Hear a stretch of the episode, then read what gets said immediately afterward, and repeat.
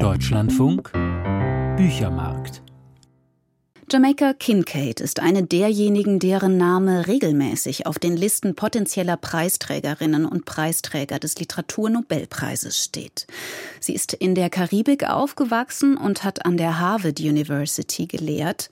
Jetzt sind frühe Texte von ihr erschienen, die Kolumnen, die sie für das Magazin The New Yorker geschrieben hat. Anna Leube, die die Texte mit ihrem Bruder Wolf Heinrich Leube übersetzt hat, war bei mir im Studio und ich habe sie gefragt, von Toni Morrison ist erst im letzten Jahr eine Erzählung ins Deutsche übersetzt worden, in der es um zwei Mädchen geht, das eine schwarz, das andere weiß. Von Alice Walker, die gerade 80 wurde, läuft im Moment das Musical Die Farbe Lila im Kino. Und von James Baldwin erscheinen seit ein paar Jahren alle wichtigen Werke in neuen Übersetzungen. Welchen Platz nimmt in diesem Gefüge die Schriftstellerin Jamaica Kincaid ein? Also zunächst mal meine ich, äh, müsste man vom Alter her das sehen. Das heißt, sie ist, weiß nicht wie deutlich, aber sie ist jünger als Toni Morrison. Sie ist jünger als Alice Walker. Natürlich deutlich jünger als Baldwin, Jahrgang 49. In der von Ihnen genannten Reihe ist sie da noch mit ihren, wie viele Jahren? 75 Jahren ungefähr ist sie da noch die jüngste. Diese Texte, die jetzt erscheinen von Jamaica Kincaid, das sind ihre Kolumnen, ihre Talk of the Town Stories, die hat sie zwischen 1970 oder in den 1970ern und in den 1980ern für das Magazin The New Yorker veröffentlicht. An welchem Punkt ihres Lebens stand Jamaica Kincaid zu diesem Zeitpunkt? Sie war muss man sagen, blutjung. Es war ihr erster richtiger Job. Vorher hatte sie gearbeitet als Au-pair-Mädchen, kam mit 17 aus Antigua überhaupt erst nach New York. Und beim New Yorker ist sie eigentlich sehr schnell gelandet. Da war sie Mitte 20. Auf Anhieb hatte sie den Reporterjob und hat ihn jahrelang eben ausgeübt. Als feste angestellte Redakteurin.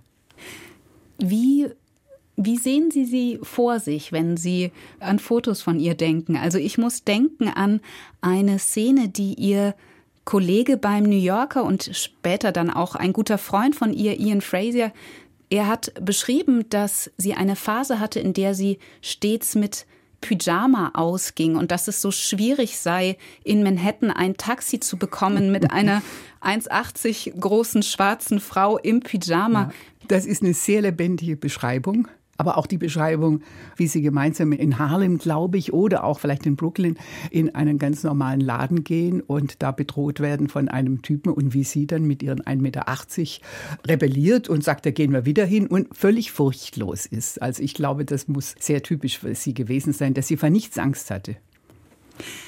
In den Kolumnen, die sie veröffentlicht hat, die sie geschrieben hat, musste es um Ereignisse gehen, die in der Stadt stattgefunden haben in New York. Es war nicht erlaubt, über Religion oder über Sex zu schreiben. Ja, Die ja, ja. Darstellung von Gewalttaten war auch tabu. Sie haben eine Kolumne ausgesucht, die wir näher anschauen, auf die wir näher eingehen. Welche ist das? Da beschreibt sie eine, wie sie es nennt, Geschäftsparty. Das heißt, es ist eine Veranstaltung von Revlon, dem großen Kosmetikkonzern, wo angekündigt wird ein neues Make-up. Und das klingt so, dass Kincaid meint, das sei speziell für schwarze Frauen gemacht. Diana Ross, die berühmte Sängerin, ist sozusagen Patin des Ganzen. Erste Enttäuschung ist, die kommt gar nicht. Aber nach dem Motto, wie sagt sie, Black is beautiful, aber es schadet ja nichts, wenn man da noch ein bisschen nachhilft. Versucht sie also Auskünfte zu kriegen und die enden eigentlich damit dann, dass der einzige andere Schwarze außer ihr sagt, ja, das sei eigentlich für alle Frauen und keineswegs nur, wie sie gemeint hat, für schwarze Frauen. Das ist sozusagen das ganze Ereignis. Aber wie sie das wiedergibt, also wirklich mit sehr viel Witz auch und Sinn für Dramaturgie, wie dieses Gespräch abläuft. Das ist sehr typisch für alle Kolumnen eigentlich. Das war tatsächlich einer der Texte, den ich gelesen habe, bei dem ich das Gefühl hatte, das ist ein sehr heutiger Text, während andere Texte ja klar den Zeitstempel tragen. Sie tragen den Zeitstempel, weil New York natürlich auch eine völlig andere Stadt war vor über 50 Jahren. Ja? Das ist, also muss man doch dazu sagen. Dennoch finde ich, dass vieles sozusagen auch für heute gelten würde, weil es, weil es Alltagsbeobachtungen sind, die man heute auch machen könnte. Wenn sie in der Schlange steht vor irgendeinem Event und hört, was die Leute sagen über Sting und wie sie den toll finden und sich wiederholen, dann ist das absolut heutig. Da könnte man den Namen austauschen, man könnte irgendjemand anderen nehmen. Und überhaupt diese ganze Party Society, ja, also die Berühmtheiten und weniger berühmten und die Sänger und äh, Tänzer und die Comedians und so weiter. Also das kann man durchaus auf heute auch übertragen, auch wenn man die Namen von damals natürlich nicht mehr kennt, weitgehend nicht mehr kennt.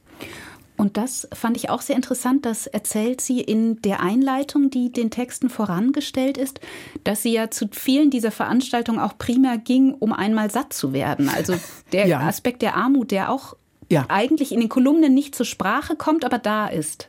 Ja, sie schildert sich nicht als diejenige, die dann als erste am Buffet ist, was es ja immer bei diesen ganzen Präsentationen eben gibt. Aber äh, ja, sie muss arm gelebt haben, also in irgendwelchen, nicht mal Untermiete, sondern bei Freunden auf dem Sofa. Wie lange diese Phase gedauert hat, weiß ich nicht. Denn der New Yorker war auch berühmt dafür, dass er sehr gut bezahlt hat. Ja, aber sicher nicht in ihren Anfängen. Die ersten Kolumnen sind ja vor 50 Jahren erschienen. Was steckt in diesen Texten, was man dann später auch findet in den literarischen Arbeiten, die Sie so berühmt gemacht haben? Ich glaube in erster Linie, dass sie ein sehr gutes Ohr hatte für Gespräche, für Dialoge, die sie auch in ihren eigenen Romanen dann natürlich auch benutzt hat. Und, und für Situationskomik. Auch das kommt in diesen Büchern, in den Romanen später vor, auch wenn die zum Teil ja sehr traurige Themen haben. Das eine ist über den Bruder, der an AIDS gestorben ist, über die Mutter, mit der sie ein sehr, sehr, sehr schwieriges Verhältnis hatte. Aber man sieht schon die Schriftstellerin, die sich auch nichts verbieten lässt. Das ist ihr ganz wichtig, dass im New Yorker genau so schreiben kann, dass nichts hinterher redigiert wird, sondern dass die Sachen genauso gedruckt werden. Sie erzählt, dass sie erst meinte, das würde alles noch redigiert von diesen großen, äh, wichtigen Männern, die da das Sagen haben und ist dann sehr verblüfft festzustellen, das wird gedruckt, so wie sie es niedergeschrieben hat. Was ich auch interessant finde, also die Art von Toleranz einer Newcomerin gegenüber dass sie da wirklich gefördert wurde, zu schreiben und veröffentlicht zu werden. Und zwar gleich bei einem sehr guten Verlag, bei dem sie heute noch ist. Das ist auch eine Chance natürlich, die sie ohne den New Yorker sicher nicht gehabt hätte. Anna Leube über Jamaica Kincaids Talk Stories, Kolumnen aus dem New Yorker. Sie sind heute erschienen im Kamper Verlag, 256 Seiten kosten 24 Euro.